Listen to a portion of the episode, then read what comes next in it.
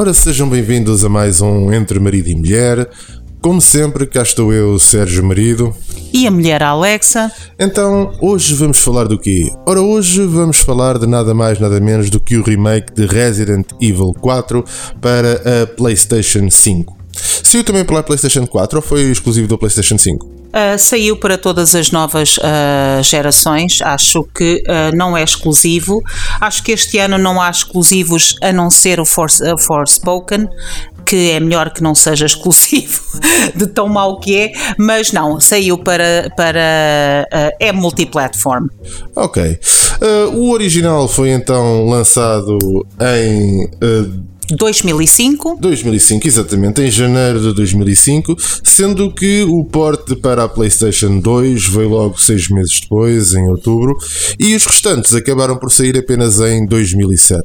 Exato. Uh, no início foi um jogo que foi um exclusivo uh, da Nintendo, da GameCube, uh, uma parceria entre a Capcom e a GameCube, no, numa das parcerias. Capcom e a Nintendo. Exatamente, e a Nintendo, uma das parcerias para mostrar o valor de, uma, de um IP na venda de uma consola. Uh, foi algo que foi bastante celebrado na altura. Ainda hoje, em qualquer lista GameCube, Resident Evil 4 aparece muito, muito provavelmente como o melhor jogo que a GameCube teve uh, como exclusivo, ainda que o seu exclusivo tenha durado 6, 7 meses, coisa que o valha.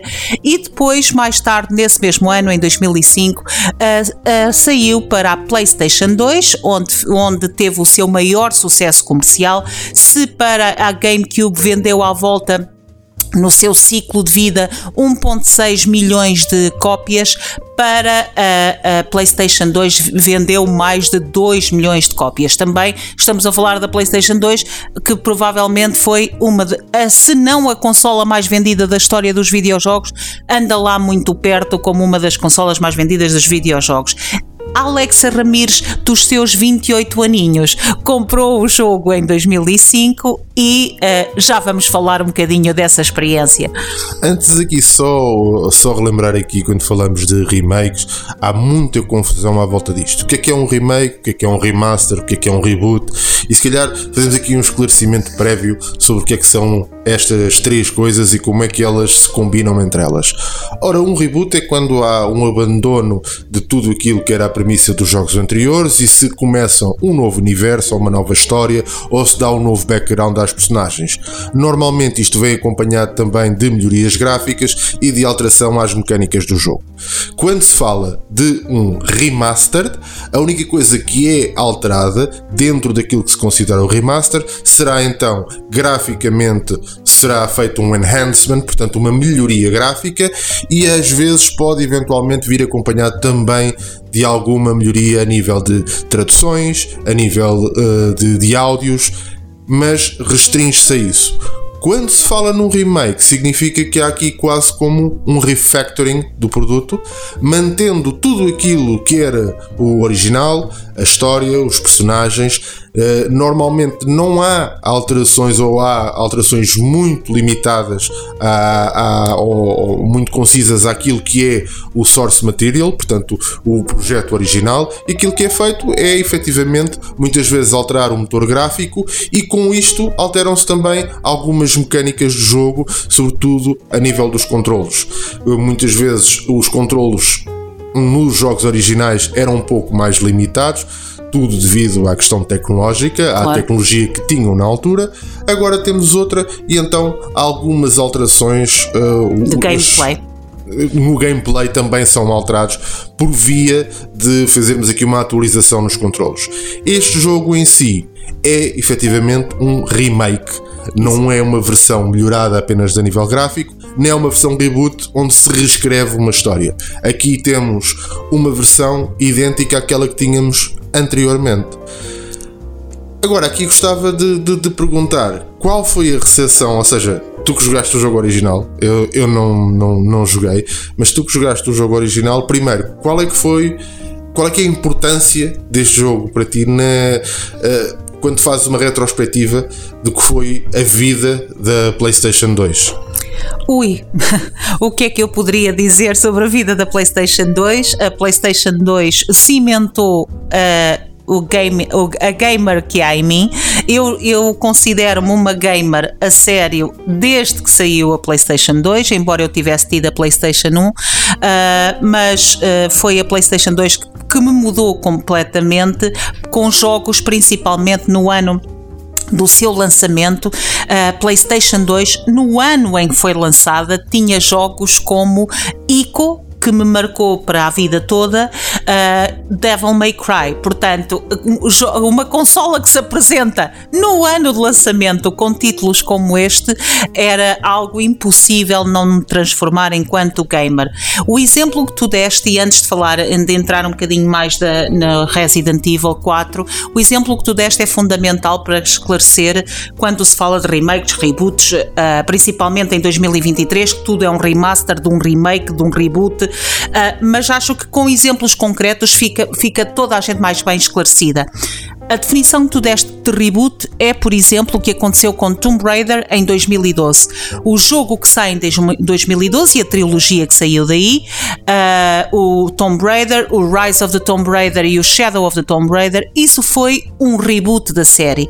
Temos a mesma personagem, mas tudo o resto foi deitado abaixo e uh, a série começou do zero. Correto. Uh, Uh, o remastered é, por exemplo, uh, Ezio Trilogy que saiu recentemente, recentemente, que saiu para a PS4 remastered, ou seja, foi polida, posta mais bonita, uh, adequada aos grafismos que nós tínhamos para a PS4, sendo que tanto o Brotherhood como o, o o, o primeiro jogo, Assassin's Creed e Ezio, eram jogos da PS3 e, portanto, foi ali dada uma lavagem uh, de cara para a PS4 atualizada.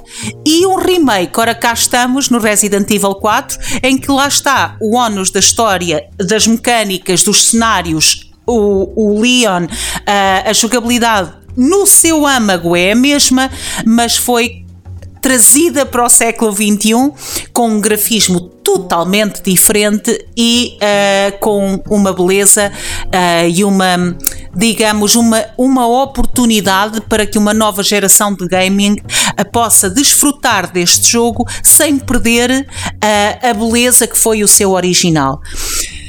Mas vamos então falar do seu original. Eu fui uma das pessoas que comprou Resident Evil 4 na altura, no momento em que saiu, eu comprava religiosamente a revista oficial da PlayStation 2. Lembro-me perfeitamente da, da, capa que foi feita da revista sobre o Resident Evil 4. Eu li o artigo e comprei assim que saiu.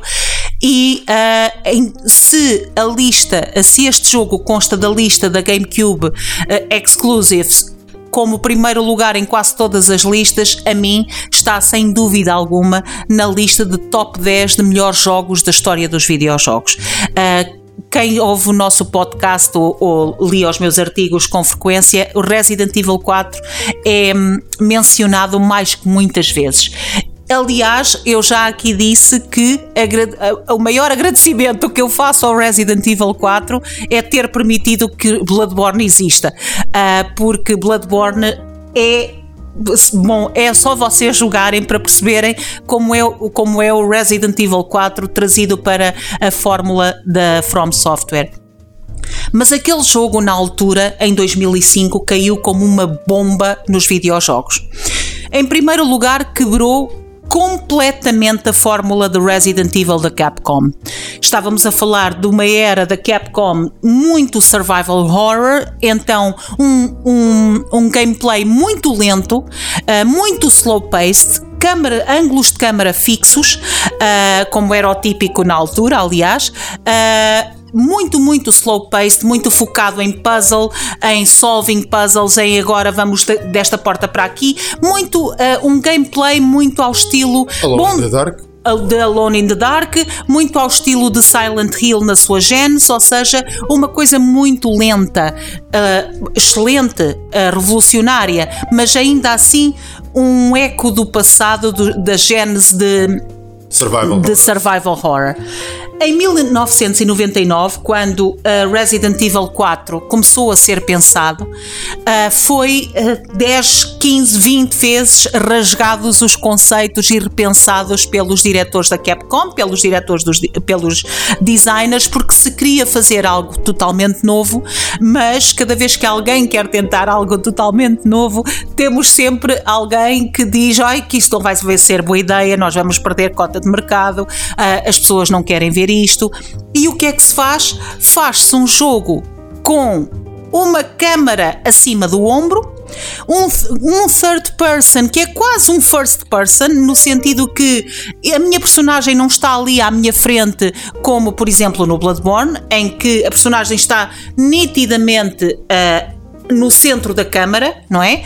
Aqui é um câmara over the shoulder que permite uma relação do jogador com a personagem muito íntima e com tudo o que está a acontecer no ecrã. Muito claustrofóbico. É muito claustrofóbico, exatamente. E, uh, permite, e foi totalmente focado em action. Fizeram um jogo de, uh, de terror ainda muito com uh, Resident Evil, com a temática zombie, uh, zombie no sentido de pessoas controladas por algo que já não pensam por elas próprias, e temos aqui um jogo que é absolutamente revolucionário na indústria só por mudar uma mecânica, ou seja, por manter a câmara no, em cima do ombro e tornar, tornar uh, essa mecânica action driven e uh, seria uma, digamos, uma daquelas pedras no charco que nós, quando uh, tem que experimentar quem, quem nunca fez isto, aquelas coisas de miúdos que nós fazíamos a tentar atirar a pedra para que ela saltasse num rio. E aqui uh, nós atirámos uma pedra que se. Uh, a, game, a Capcom atirou uma pedra que se transformou num míssil no rio com as ondas de água uh, a atingir basicamente todos os jogos da indústria. O jogo foi muito bem recebido pela crítica e por jogadores igualmente bem recebido pela crítica e jogadores. Ainda hoje vamos ao Metacritic uh, e falar e ver uh, Resident Evil 4 PS2 ou GameCube. Tem 96 em 100, quer dizer, é quase universalmente aclamado como um dos melhores jogos de sempre, o que é muito raro porque às vezes Perdão, porque às vezes, como se vê hoje em dia, princípio cada vez mais, a crítica adora e o público detesta, ou o público uh, de, uh, adora e a crítica detesta. Andamos, andamos sempre no mundo do entretenimento, uh, nos últimos, eu diria, 3, 4 anos, completamente desfasados da realidade.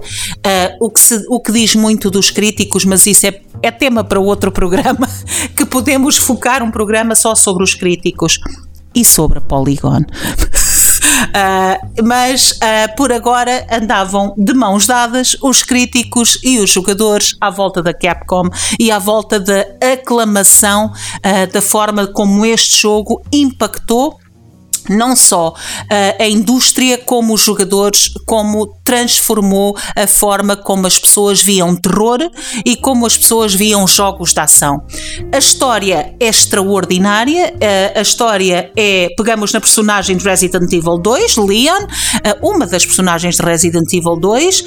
Leon foi agora contratado pela, pelas forças especiais dos Estados Unidos, pelas forças secretas dos Estados Unidos, porque a filha do presidente dos Estados Unidos foi raptada numa aldeia, estima-se que esteja numa aldeia espanhola. Essa aldeia espanhola para onde Leon inicialmente vai levado por polícias, está então invadida por pessoas que estão uh, let's say, infectadas com Las Plagas. Las Plagas é uma espécie de vírus, uma espécie de uh, inseto, de um, parasita que se acopula no cérebro e controla o cérebro. E uh, nesta, nesta investigação há aqui, claro, como sempre, a umbrella metida, há aqui toda uma conspiração de, de rise to the power, de controlar os seres humanos através das Las Plagas. É dos poucos jogos que ler tudo o que se encontra é extraordinariamente interessante para perceber o background das Las Plagas, perceber o, um, o a motivação do principal antagonista, Lord Sadler, e entender uh, como é que tudo aquilo foi parar a uma aldeia espanhola e ver uh, uh, Leon salvar Ashley, que é a filha do, do presidente dos Estados Unidos, para a trazer pelo meio. Estamos vamos para cenários da aldeia, vamos para cenários de Minas, vamos para cenários de um rio, vamos para um castelo, vamos para uma ilha onde tem um laboratório militar.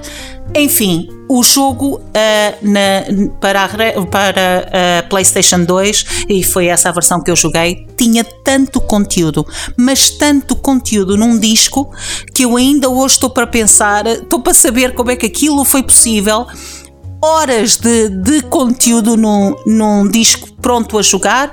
Para além do jogo principal, tínhamos a Ada Chronicles, a Ada Wang, que é a personagem uh, que aparece uh, em Resident Evil 4 e interage e ajuda Leon.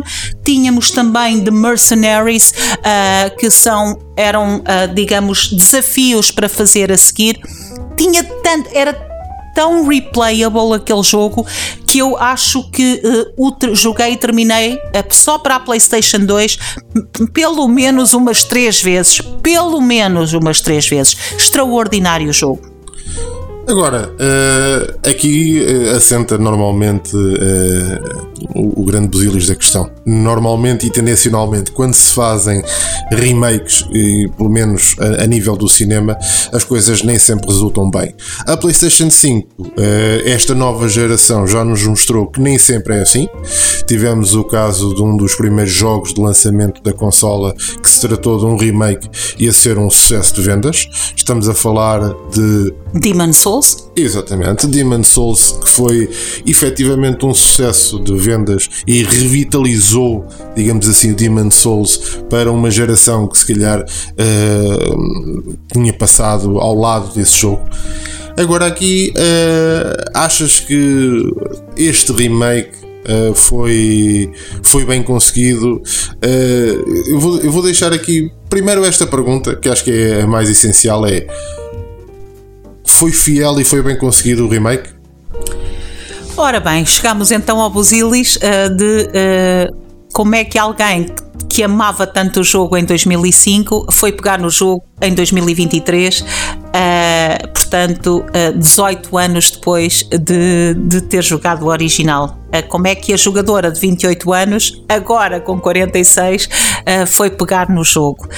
Este jogo, eh, aliás, este ano já tínhamos tido um remake uh, enorme de sucesso, o Dead Space. Uh, aliás, o ano começou com um remake extraordinário sucesso, extraordinário remake.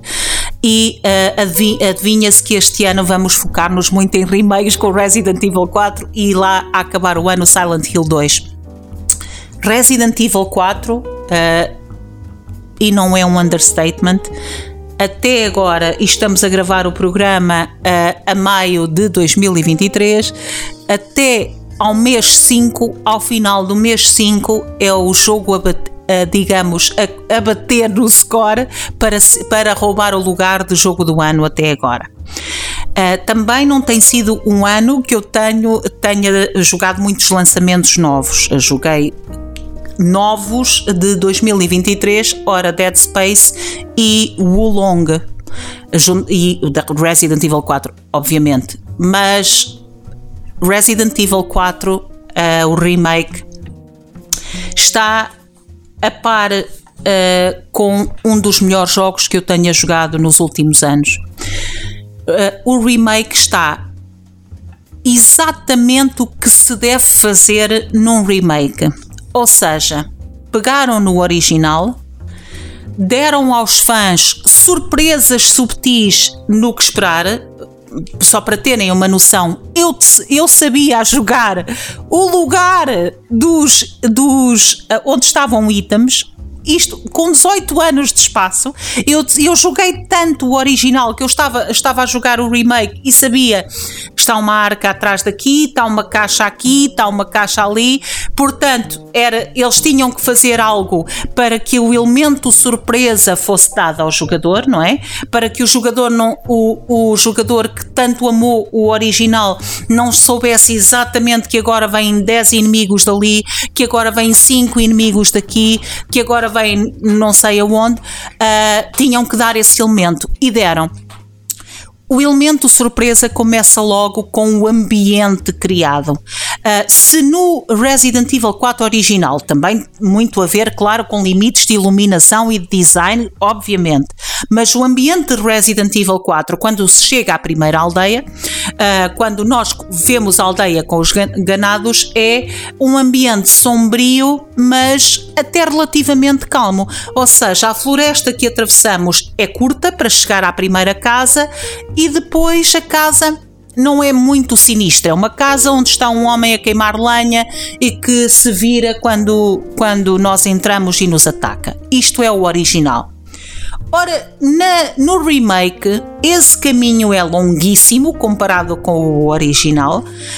É extremamente opressivo, é claustrofóbico. Vemos.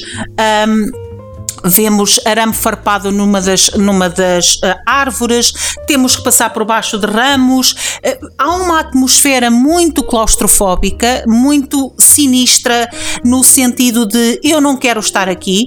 Nunca tive essa sensação no primeiro. No primeiro eu sentia-me em controlo, neste eu não me senti nada em controlo a, a começar.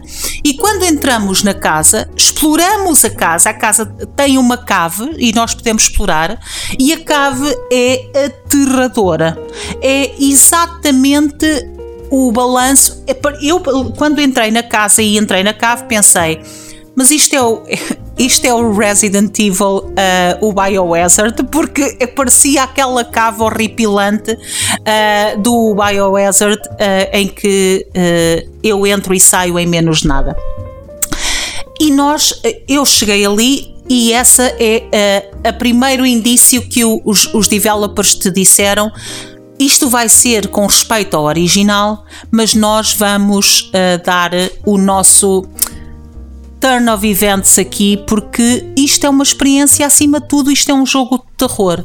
Portanto, vai ser um jogo de terror. Obviamente, imediatamente percebes as imensas quality of life uh, de jogabilidade que aparecem, nomeadamente eu já não tenho que estar parada para apontar e disparar, que era o que acontecia no original. Por, uh, o, o, Leon virar-se para trás, por exemplo, para uh, disparar para alguém atrás, é extremamente clunky. É, estamos a falar de um jogo de 2005 para a PS2, não é? Uh, que era vira-te, para, aponta e dispara. Agora já não. Eu tenho uma câmara completamente dinâmica, portanto, se eu vou a correr numa direção, posso virar a câmara para trás para saber onde é que ele está. Eu posso ir a andar e a disparar, já não tenho que estar parada. E uh, aqui uh, nas caixas que nós temos uh, para partir, para apanharmos itens, uh, balas, uh, seja o que for. Antigamente eu e a minha faquinha lá andávamos a partir as caixas. Neste momento faz muito mais sentido do ponto de vista humano, que é Leon dá-lhe um pontapé e já está. E, e parte a caixa e pronto. Uma das coisas uh, fantásticas que foi adicionado é efetivamente a faca de Leon. Se antigamente a faca de Leon era mais um prop para abrir caixas uh, e para usar em cutscenes, uh, mais coisa, menos coisa, a faca de Leon tinha mais essa função. Neste momento revolucionaram a faca uh, de Leon totalmente e a faca é absolutamente essencial no gameplay, porque a faca transforma-se em uma espada para fazer parry, basicamente, a todo o tipo de ataques. Claro, não balas, mas a todo o tipo de ataques que, uh, que uh, tenham para ti. Setas, uh, o, o, grande, grande icónico o senhor da motosserra com uh, os, o, a serapilheira enfiada na cabeça, tu podes parar a motosserra com uh, uma faca, tudo, tudo neste jogo pode ser parado com a faca. principalmente que para mim foi a melhor coisa deste gameplay, porque eu adoro stealth, uh, é que tu podes matar os ganados, uh, podes matar os inimigos com crouch, outra adição deste jogo, ou seja, ele agora pode-se baixar ao teu comando, já não é só baixar-se numa cutscene para ver não sei o quê, ele agora já tem o botão de crouch e pode fazer crouch stealth atrás dos inimigos e matá-los um a um para limpar o caminho. Eu adoro, adoro mecânicas de stealth adoro a combinação de ambas as coisas, podermos combinar uh, um gameplay mais agressivo com um gameplay de, de mais digamos, tático. mais tático, acho espetacular. Confesso que 99% das vezes me esquecia da funcionalidade parry da faca. Porquê? Porque o meu cérebro estava a jogar no jogo de 2005 e então morri incontáveis estúpidas vezes que bastava usar a faca como parry eh, e ainda por cima devido aos, às horas e horas e horas de prática de Sekiro, eu sou muito boa a fazer parry e ali morri incontáveis vezes porque o meu cérebro pensava na faca para abrir caixas e só de vez em quando é que, ah, espera, eu posso me baixar aqui e matar este inimigo. Uh, uh, claro que para tanta coisa atribuída à faca, a faca também serve para matar.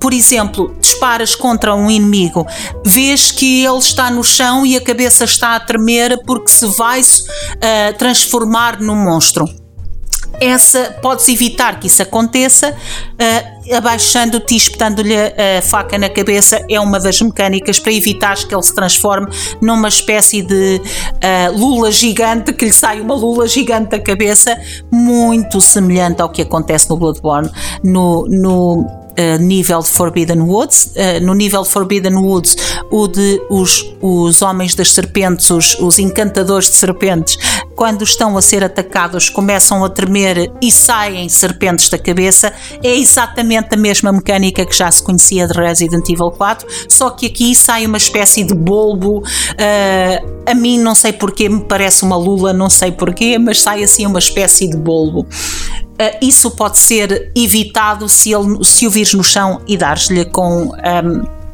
com a faca. É claro que, pondo tanta coisa boa na faca, tem que se fazer alguma coisa para uh, custar ao jogador. Uh, para balancear mais o jogo. Exatamente. E este jogo tem então uma função de durabilidade na faca. Ou seja, a faca gasta-se, a faca parte-se, uh, nós temos que fazer upgrades à faca para a faca ter mais durabilidade, temos que investir na faca, encontrar facas no, no, no, uh, no ambiente para, para termos guardadas no caso da nossa se partir. Portanto, temos este elemento de dedicação de uh, resources à faca mas é um extraordinário, uma extraordinária adição porque efetivamente parar uma motosserra com a faca é uma adrenalina enorme, uh, porque fica ali a motosserra a, a, a, rodar mesmo na cara de Leon e Leon está a agarrar com a sua faquinha para basicamente parar uma motosserra na sua, na sua, no seu início. Já que estamos a falar da motosserra, tenho que falar na referência de uma das cenas mais míticas do Resident Evil 4, que é efetivamente a cena inicial, toda a secção inicial, todo o prólogo, que é Leon a chegar à aldeia e a ser perseguido por toda a gente da aldeia e a meio da perseguição vir o senhor da motosserra. O objetivo uh, no jogo é que explores todas as casas que tens à, à disposição enquanto uh, foges. O objetivo é o jogo ensinar-te que tu podes bloquear portas com armários, podes empurrar armários, podes saltar pelas janelas, podes empurrar escadotes em que os ganados estão a subir para evitar para os fazeres cair, podes ir para o teto, podes saltar de um teto para o outro se tiveres uma, uh, um passadiço. O, o, o objetivo dessa secção no jogo original e aqui é basicamente mostrar-te como todas as secções uh, de prólogo nos videojogos, mostrar-te as mecânicas que tens à tua disposição. Uh, esse, eu posso dizer que no jogo em 2005 foi capaz de ser um dos capítulos iniciais de videojogos mais tensos que eu já vivi e onde morri mais vezes. Isto porque quando efetivamente estás a meio de, de fugir dos ganados e há uma mínima cutscene com o barulho da motosserra e tu vês quem é que vem quem é que vem lá, que basicamente o que acontece é tu estás a fugir, vês, ouves um barulho da motosserra e há uma mínima cutscene de ele a partir umas caixas e tu vês que é um homem com um saco, uma serapilheira na cabeça, horripilante. Isso no jogo original eu corri como louca, é mais o pânico do que outra coisa. Eu nem conseguia encontrar. Acho que morri para aí umas 5 vezes até encontrar a shotgun, que é com a shotgun que o matas, e andei a correr como maluca. Vocês vejam então que em 2023 eu nem sequer encontrei a shotgun. Para já, porque me deu, deu a sensação que há muitos mais inimigos agora no remake do que no jogo original. É óbvio que eu jogo sempre todos os jogos na, na, no setting do normal, uh, porque acho que é assim que um jogo tem que ser experienciado pela primeira vez e depois a seguir é que se vai easy ou hard, como vocês quiserem. Mas a primeira vez que eu jogo é sempre no setting normal, que é como o jogo é para ser apreciado sem mexeres em nada. E eu, como maluca, a correr, esqueci-me totalmente onde é que estava. Eu sabia que era naquela casa, mas esqueci-me que era lá em cima, que tinha que subir as escadas e ir para o andar de cima e que estava. A shotgun está num quadro. Eu eu sabia que era naquela casa e andava feita maluca, entrava na porta, saía pela janela, entrava na janela, saía pela porta. Não, o pânico era tanto que não, não sabia o que fazer. E o coitadinho do meu Leon já, já um, cocheava, já se arrastava porque eu estava, estava mesmo com um fio de vida. E claro, vem o épico uh, toque do sino, em que todos os ganados param imediatamente, é como se estivessem a ser hipnotizados, dirigem-se para a igreja. Leon está no centro da aldeia de repente vê toda a gente parou de o atacar e se dirige à igreja. Um deles simplesmente sussurra Lord Sadler e há a épica frase que aqui foi arrastada o suficiente, ou seja, houve um delay nele dizer a frase uh, que eu pensei, por favor, não, não vão retirar esta frase, por favor. Que eu acho que é icónica, que é Leon dizer Where's you all going? bingo e é icónico. E eu pensei, tu não me digas, porque nem, eh, obviamente não é uma frase que seria escrita em 2023. Uh, eh, basicamente porque nós perdemos a piada em 2023, mas não é uma frase que seria escrita, é, tem algo de. Ecoa a outra era essa frase, mas é tão icónica e é tão cómica e é tão algo que o Leon diria uh, naquela situação que o jogo atrasa propositadamente ele dizer a frase para tu pensares que ele não vai dizer a frase. E portanto, quando ele finalmente diz a frase, a minha reação foi. para mim foi finalmente eu estava a jogar, agora sim, estava a jogar o remake de uh, Resident Evil 4.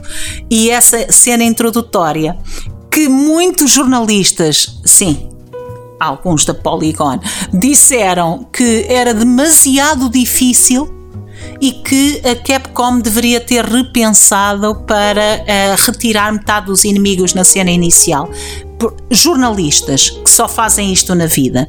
Portanto, é, é para vermos o estado em que estamos. Uma das críticas era que a cena inicial bloqueava jogadores de continuar, é, bloqueava, bloqueava jornalistas. Eu acho que deveria haver um, uh, um setting para jogos hard, normal, easy journalist mode critic e mode. critic mode ou journalist mode e depois polygon mode, que é ainda abaixo do journalist mode. Mesmo só isto é um, não sei, um, um setting que é basicamente o jogo é um filme e o, e o jornalista da Polygon fica a ver e pronto, carrega no sim ou no não para avançar, não sei, uh, algo assim esta foi a cena introdutória extraordinária e uh, mostrou o respeito que têm e também, uma vez que já tens mais armas ao teu dispor, então o desafio tem que ser maior. Uh, se, tens, se tens uma jogabilidade que te permite uh, virar-te mais rápido, uh, disparares mais rápido, uh, fazeres reload mais rápido, correr mais rápido, disparares enquanto andas, então tens de ter um, um desafio maior para que o jogo ainda valha a pena. E foi isso que foi a primeira cena.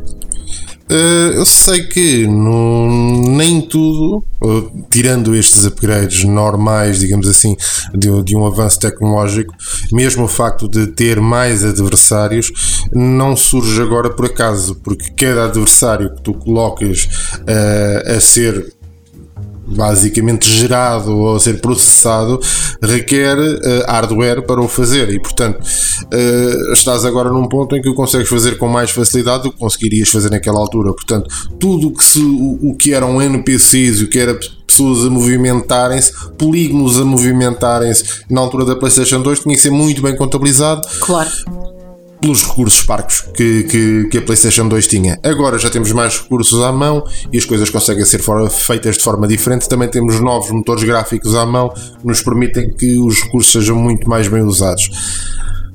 Contudo, uh, sei que houve aqui um, um, personagem, houve aqui um boss que foi, foi retirado. Sim. Uh, o jogo tem mudanças suficientes para ser uma surpresa para o jogador uh, veterano de 2005. Tem uh, mudanças que eu acho muito mais adaptadas a 2023, que eu acho a, maior delas a Ashley. A Ashley, todos nós que jogámos o jogo em 2005, a Ashley era uma anedota para todos nós. O famoso Leon, help! Era algo que nós, só de ouvir perdão, arranhava a parede. Eu lembro-me, uh, a minha mãe, uh, que Deus a tenha, quando uh, me via jogar Resident Evil 4 e ela adorava uh, desfrutar dos jogos comigo. A minha mãe chamava a Ashley Victoria Beckham e quando a Ashley começava a gritar, a gritar, a gritar, a minha mãe dizia: Oh filha, deixa morrer, é que é tão chata. E eu, oh mãe, se ela morre, o jogo acaba. Ai, mas pelo não lhe podes bater. E eu, mãe, isso não, mãe, isso não se faz. Eu sei, filha, mas é muito chata. Exatamente porque ela era, era extremamente irritante, não era nada uma personagem likable e acontecia muito uh, o meter-se no teu caminho quando estavas a tentar fazer alguma coisa. Mudou radicalmente para esta Ashley. Não só o design, obviamente, estamos a falar de uma Ashley muito mais natural, a Ashley 2023. A roupa manteve-se basicamente a mesma, mas substituímos a, a, a, mini, a micro saia que a Ashley 2005 tinha por uns calções com uma saia à frente, portanto, por uma coisa mais prática, e as colãs mais escurecidas, ou seja, para parecer como se fossem umas calças, que é muito mais adaptada à moda de 2023, na verdade, com aquela, com aquela roupa é, seria, desculpem lá aqui a minha dica de gaja, mas com aquela roupa seria mesmo umas uh, colãs mais escuras e uh, com a muito mais adaptada. Obviamente, não tem o peito triple D que tinha em, dois, em 2005, tem um peito de uma, de uma miúda normal e não diz, não é irritante. Esta é uma Ashley que, principalmente na sua relação com Leon, é uma Ashley que tu queres mesmo salvar e ela é útil. Uh, o, a secção de gameplay da Ashley, no jogo original jogávamos um capítulo com a Ashley que tinha um puzzle e uns guardas que obviamente ela não tem armas, portanto tu só tinhas que te desviar dos ataques uh, quando os guardas um, que eram uma espécie de uh, robôs mecânicos uh, te atacavam, ela claro só tinhas de te desviar para eles não te acertarem com a espada Neste, e depois tinhas no final do nível um puzzle gigante, neste o nível dela foi expandido e é, na minha opinião, um dos melhores níveis do jogo. O nível uh, dela é efetivamente survival horror. Ela tem uma lanterna na mão uh, com uma luz azul especial que quando os, os Uh, os uh, cavaleiros medievais, que são uma espécie de estátuas que estão na biblioteca, que é, é essa a secção dela, começam a acordar com, a, com as las plagas que têm na cabeça e a persegui-la. Uh, só param se tu apontares a luz e portanto para mim, uh, é uma secção muito copiada do Little Nightmares 2, de uma das minhas uh, cenas favoritas do Little Nightmares uh, eh, 2, que é a cena em que tu tens que apontar a, lanterna para eles pararem, e é horripilante essa cena, é extremamente assustadora. Aliás, foste tu que a conseguiste passar, porque eu estava tão em pânico a ver o menino a rodar que eu não conseguia. E aqui Uh, foi muito a imitação desse segmento, mas resultou lindamente. Resultou, para já, uh, o cenário onde ela está, uma biblioteca antiga, num castelo, é lindíssimo e uh, faz muito sentido o, o, desafio que temos para o gameplay dela. Claro que não lhe vamos dar uma arma, claro que não vai ser tão inútil como só se desvia e acobarda-se no chão como a original e corre. Ela tem alguma noção de autodefesa e é útil. E é uh, algo, ela é a Ashley é uma mulher inteligente, é uma mulher que queres conhecer e é uma mulher que queres, queres ver crescer, é uma miúda que queres ver crescer e que queres salvar. Esta é a parte principal, esteticamente.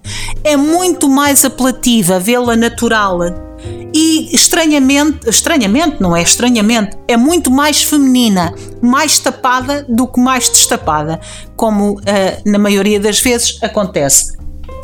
Essa foi um, esse foi um segmento muito mudado. Há outros segmentos que foram retirados na totalidade do jogo, como por exemplo que com muita pena minha, dois deles com muita pena minha, o segmento do elevador de uma eh, um teleférico quase, que tu tinhas que passar de uma secção para o outro e havia um teleférico que tu descias com a Ashley e vinham ganados a subir no, na direção oposta, isto no jogo original. E tu tinhas que basicamente disparar para os ganados uh, com antes que eles se cruzassem contigo.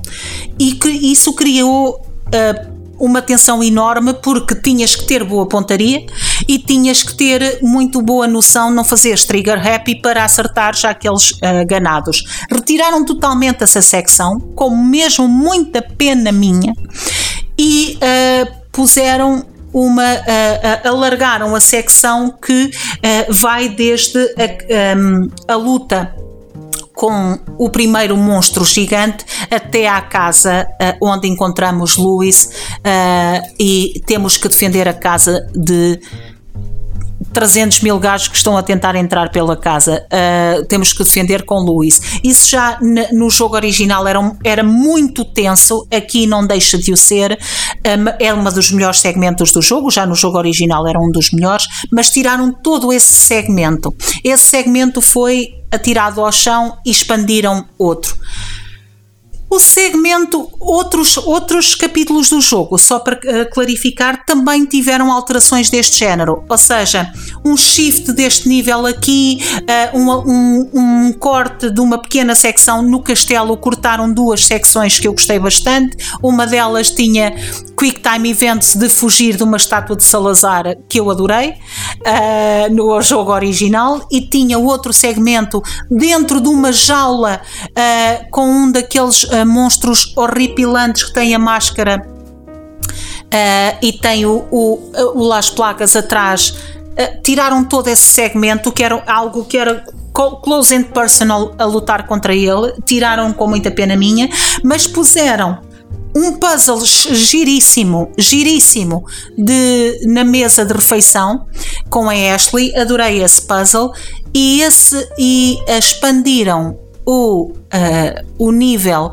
onde tu encontras o primeiro desses uh, seres que tem a cara e a boca cozida e os olhos cozidos. É, são seres, não me lembro do nome deles, são, são os monstros cegos que têm um parasita às costas a controlar com umas garras enormes.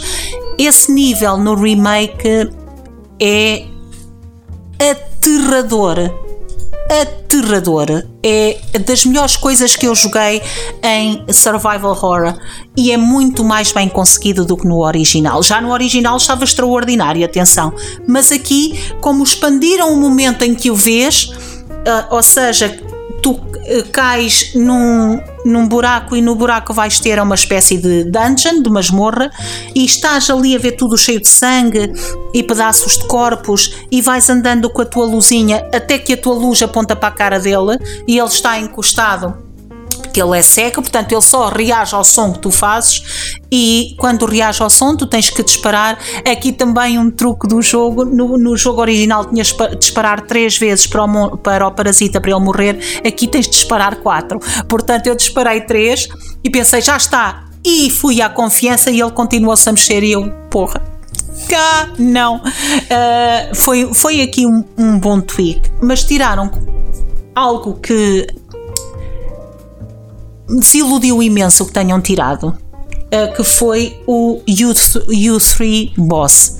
O que é que é o U3 Boss? É uma espécie de mutante gigante que te persegue para uma plataforma entre uma parte da ilha e a outra e tu tens que atravessar a plataforma para ir de um lado ou para o outro e ele uh, persegue-te, ele, ele é, tem do tronco para cima, é um, imagina que ele está, imagina um homem que foi enfiado num, num manatim, quase, cujas mãos são uh, uma espécie de escorpião com um, uma coisa que corta, é horripilante. O design dele era horripilante tinha uma língua nojenta que parecia um, um, uma macro cobra, era um design horripilante, era mesmo um mutante de experiências de vários bichos uh, misturados e cortaram todo esse segmento. Há quem diga que venha na Ada Chronicles, uh, ou seja, uh, na, no segmento em que vias o, o mesmos acontecimentos aos olhos da Ada, porque a Ada é uma personagem que aparece a ajudar em momentos chaves do jogo e no jogo original tu jogavas a Ada Chronicles que era ver não com a, mesma, com a mesma longevidade, não é? Mas teres 5 ou 6 horas de gameplay em que tu vês os acontecimentos principais aos olhos da Ada. E era extraordinário porque ela tinha outro tipo de armas que ele não tem. Obviamente, ela não tem a força física que tem o Leon, uh, tem outro tipo de mecânicas e, e era extraordinário. E há quem diga que o U3 vai aparecer nas Ada Chronicles numa espécie de DLC que se espera que venha aí, mas aqui vem a minha, minha crítica para 2023, que é eu tive todo este conteúdo em 2005 pelo preço de um jogo. Eu agora vou pagar, não só paguei 70 euros pelo jogo, como agora vou pagar mais 10 ou 15 pelas Ada Chronicles e provavelmente mais 10 ou 15 pelos uh, desafios dos Mercenaries. E isso não era o que acontecia antigamente. E isso revolta-me um bocadinho. Só para terminar, uma coisa que eu também não gostei que mudassem.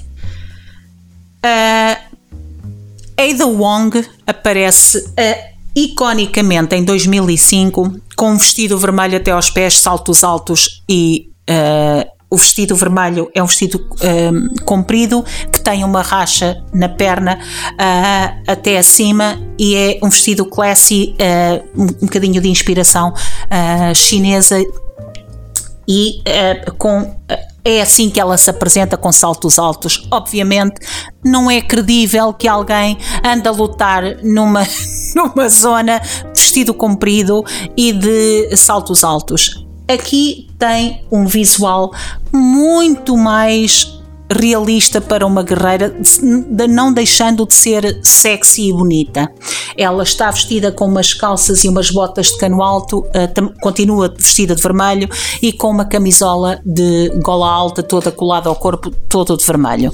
Foi bastante criticada essa mudança de design eh, por pessoas que, que são dementes, eh, chamando-lhe isto é uma mudança woke porque hoje, como se sabe, tudo ou é woke ou é anti-woke, eu já não tenho paciência nem para um lado nem para o outro, mas uh, sim, pode-se até dizer que foi uma mudança woke, ou seja, trazer a estética uh, e mudá-la para o século XXI, Uh, que também já estava, mas entendem o que eu quero dizer, mudá-la para uh, o, o, ano 2023, mas uh, é muito mais realista. Eu só acho uma coisa. Eu acho que deveriam ter introduzido uma linha de diálogo uh, em que Leon dissesse alguma coisa como: Eida, uh, não esperava ver-te aqui, estás diferente. E ela respondesse: O que é que estavas à espera que eu, que eu tivesse? Um vestido vermelho? E fizessem uma referência ao vestido dela. Ou seja, o quê? Ou ela dizer-lhe What? I could kick your ass even in a red dress, mostrando que ela pode ter um vestido vermelho, pode ter o que quiser, ela é sempre a mesma badass. E eu acho que teria sido uma homenagem muito boa ao original. Teriam mostrado que uma mulher é mulher, é guerreira e não precisa de se tapar e pode usar o que quiser, mas tem uma estética que é mais apropriada para a, a luta que está a fazer e eu acho que falharam redondamente. Falharam também redondamente e foi a única coisa que falharam 100%. Foi no um, casting da voz da Ada. Uh, o original é uma voz eletrizante, sensual, uh, de mulher destemida. Esta atriz que faz de Ada, com todo o respeito pela atriz, parece que está em coma uh, o tempo inteiro, parece que alguém que está a fazer um favor a alguém estar ali. Ela não está minimamente investida no seu tempo de estar ali a fazer um jogo. A sensação que dá é então isto nunca mais acaba. Tem zero investimento. Tu sentes o coração de todos os atores naquele projeto e ela não está para aí virada. Já que estamos a falar de personagens, só para terminar, extraordinária volta que deram a Lewis, muito mais uh, ênfase aqui. Uh, spoiler, spoiler, spoiler alert. Uh, quando a morte de Lewis, eu caiu-me uma lagriminha desta vez, porque ele foi muito melhor explorado. Uh, Krauser também, uh, o arqui-inimigo de Leon. Eu quero ver um jogo com o background dele, porque mostraram alguém que foi usado militarmente e abandonado e tem esse ressentimento. Eu adorei o segmento em que ele falou, adorei todo o segmento dele. É, foi dos meus favoritos no, no original, continuou a ser aqui e foi muito melhorado aqui, com muito mais conteúdo. E claro, o grande, o maravilhoso, o mercador quando finalmente ele aparece e tu viste a minha reação e diz uh, What are you buying? And what are you selling? Eu quase tive lágrimas de nostalgia. Hi, stranger. Uh, é, é tão nostálgico, tão maravilhoso. Uh, este marcador é tão único. Uh, claro que uma das coisas boas do remake é que não é permitido matá-lo. Tu, no original, aparentemente podias matá-lo. Eu não faço ideia, eu nunca lhe apontaria uma arma. Eu amava no, no original. Uh, eu tinha um cartaz com o mercador eh, no meu quarto, portanto eu amava a origem, ele amava a ele.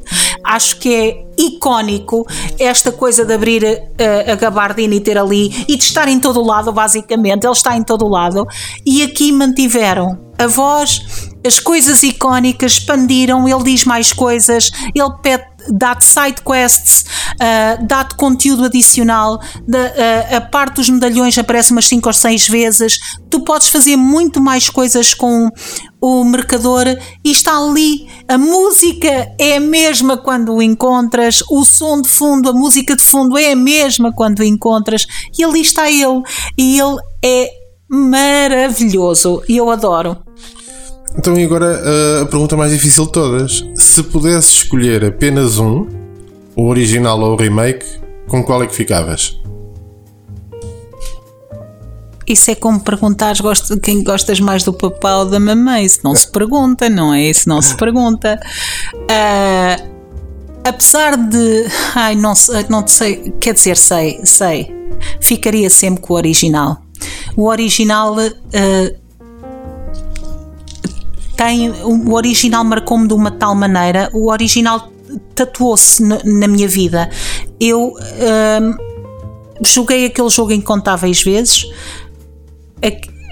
desfrutei de tudo o que o jogo tinha. Eu fiz tudo, tal como no Manhunt, que fiz todas as missões, submissões, etc, etc. Ali fiz tudo o que havia para fazer, todo o tipo de conteúdo que havia adicional eu fiz, desbloqueei as roupas todas que o Leon tinha, joguei o jogo com roupas diferentes, que não que adianta zero, mas não interessa, é só para o ver andar com uma roupa diferente. Uh, joguei eu, joguei eu com o meu melhor amigo na altura, passávamos o comando um para o outro. Era, uh, uh, escolheria sempre o original, apesar de o remake ser o jogo que eu recomendo para quem nunca jogou Resident Evil 4, porque uh, se calhar já não se vai habituar às mecânicas de antigamente, já, e não se habituando, não desfruta da beleza que aquele jogo é, de, uh, de quão inovador foi aquilo em 2005. O jogo agora em 2023, por exemplo, uh, se falei mal de, de, ter retirado um dos bosses, melhorou imenso a luta de boss com o Salazar, uh, que na primeira era facílima porque o Salazar não se mexia, nós só tínhamos que desviar de um olho gigante, de uma espécie de tentáculo que ele tinha Nesta, no, no remake, é extremamente difícil. Eu morri muitas vezes mesmo. Eu estava a pensar, eu não consigo matar este gajo. Tu queres ver que eu vou, vou me reduzir ao nível jornalístico e pôr isto no easy? Tu queres ver? Não, consegui matá-lo, mas foi extremamente difícil matá-lo. Uh, mas é super desafiante. Curioso, o Salazar uh, no, no jogo original parecia um, uma criança velha, ou seja, parecia uma criança com um caso horrível de progeria. Uh, um adulto com um caso horrível de progeria, uh, parecia mesmo, era assim uma, uma coisa. Aqui o Salazar parece uma mulher velha uma mulher velha. E eu pensei, what is the purpose of this change? O, o, o Salazar agora é uma mulher? Hã? porque é notoriamente uma mulher velha, e, mas melhoraram muito mais a, eh, a sua luta de boss. Eu escolheria o original. Uh, tenho muita pena que tenham cortado algum conteúdo, como aqui já falei, que era fundamental para mim no original, nomeadamente a cena do teleférico, a sequência do teleférico e o U3, eram cenas fundamentais, na minha opinião, de se manterem, porque eram muito, muito boas, mas cortaram, ok deram coisas novas à história. A Ada, apesar de esteticamente ser uma boa mudança, não me parece de todo uma boa mudança da personagem e ela deveria ter dito alguma coisa sobre o vestido foi um magnífico remake, meu sério candidato a jogo do ano. É o jogo a bater, digamos assim, mas continuo a preferir o original. O original revolucionou o mundo dos videojogos. O original permitiu que Bloodborne existisse.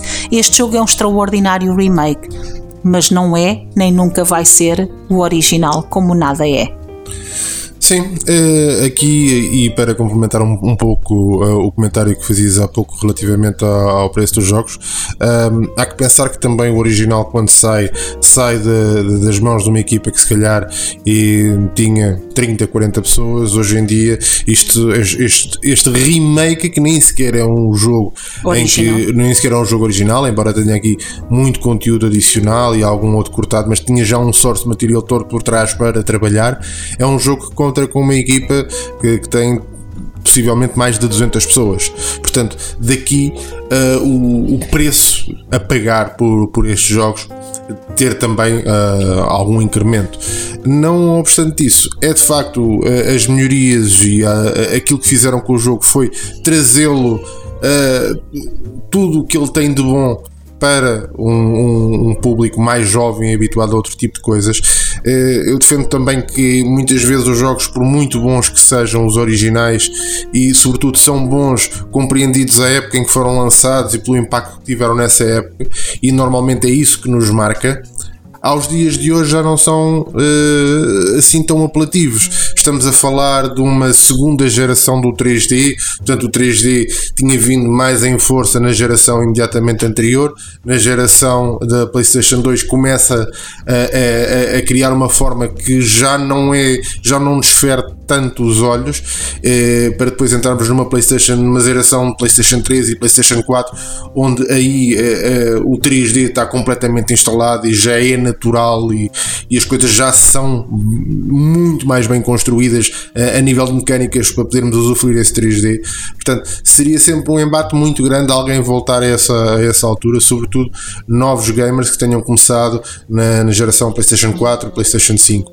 Portanto, Acho que é efetivamente uma excelente oportunidade para abrir aqui um bocadinho também os horizontes e suscitar alguma curiosidade, não é? Pela, pela, pela série. Uh, acho que foi um, um passo muito importante para, para, a, Capcom, para a Capcom. Uh, aqui um, eu tenho sempre algum receio destas coisas quando, quando os, os, eh, estes remakes começam a ter sucesso. Uh, há uma tendência grande das produtoras olharem para a gaveta e ver o que é que têm guardado na gaveta. E se por um lado é bom recordar, há outras coisas que merecem lá ficar fechadas na gaveta. Foram boas no tempo em que, em, em que foram feitas, mas que não necessitam de ser feito um reboot. E por outro um lado, remake. um remake. E por outro lado, uh, acho que há uma secção enorme de jogadores à espera de ver qualquer coisa de novo, qualquer coisa diferente.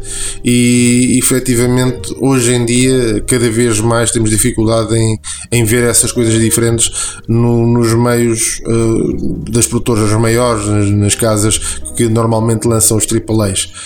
Portanto, uh, vamos ver pode ser que seja uma crise uh, temporária, uma, uma, crise de criatividade, ou, ou então pode ser mesmo a, a, procura por nova inspiração.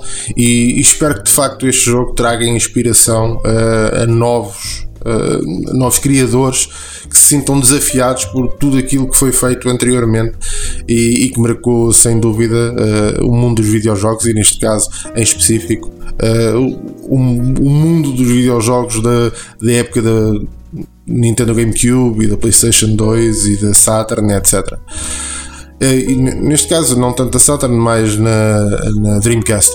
Portanto, eu é volto a dizer, eu volto a dizer, uh, neste momento a Sony, e claramente estamos a viver um período, não só nos videojogos, como uh, a nível de entretenimento cinematográfico, por exemplo, um vazio criativo, o que é normal, porque todas as, as épocas de uh, boom criativo são seguidas de algum vazio, porque atingiste o pico, agora tens que esperar que uma nova geração de criativos venha aí porque esta esgotou-se. Uh, foi assim nos anos 80 de cinema, foi assim no início dos anos 2000 de videojogos e agora uh, estamos aqui num vazio dos dois lados, tanto de cinema como de videojogos em termos criativos. Uh, bom, mais de AAAs e de coisas, porque indies continuam a ter uma criatividade imensa. Mas a Sony, por exemplo, já disse, falei nisto imensas vezes, está sentada na galinha de ovos de ouro, que é quatro ou cinco títulos-chave exclusivos da sua PlayStation 2 que poderia pagar remakes a este nível e que teria aqui dinheiro uh, a entrar uh, em termos de, de exclusividade, uh, sem ter que ter uma equipa de, vá, de criativos por trás, ou seja, tinha que ter equipas como a Bluepoint, que são extraordinárias a fazer remakes, o que, elas, o que a Bluepoint fez com Shadow of the Colossus e com o, da, o Demon Souls foi absolutamente extraordinário, e tinham, era só channel esse tipo de talento a pegar em produtos que são extraordinários, mas são exclusivos da PlayStation 2 e que esta geração nunca ouviu falar, produtos de uma qualidade que nunca mais se viu e que uh, têm umas revolucionaram a sua maneira os seus géneros e que estão perdidos no tempo. E a, Sony está neste, neste vazio de exclusivos. Um, eh, no outro programa iremos falar do showcase da Sony deste ano, que foi uma anedota, mas está aqui neste vazio de exclusivos que não se sabe se aposta em exclusivos, se não aposta em exclusivos, está aqui neste limbo e tem ali no passado a galinha dos ovos de ouro que se recusa a usar. Enfim, para finalizar, apenas dizer que Resident Evil 4 Remake é um extraordinário jogo. Recomendo uh, para quem ainda não joga, uh, nunca jogou original e que não, não quer estar habituado, recomendo. Não é o original, nem nunca vai ser.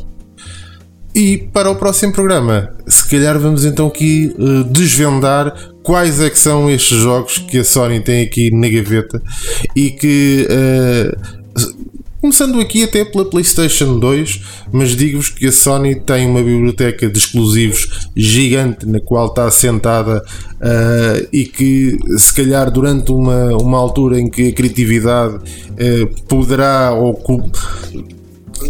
corre riscos uh, ou, ou, em que a criatividade irá fazer a empresa correr riscos, se calhar não é mal pensar em coisas que são apostas ganhas e apostar então num ou outro jogo mais criativo para ver o que é que o mercado baixa. Mas não perca o próximo programa que vamos falar nisso. Até lá, joguem sempre bons jogos, vejam bons filmes e ouçam boas músicas.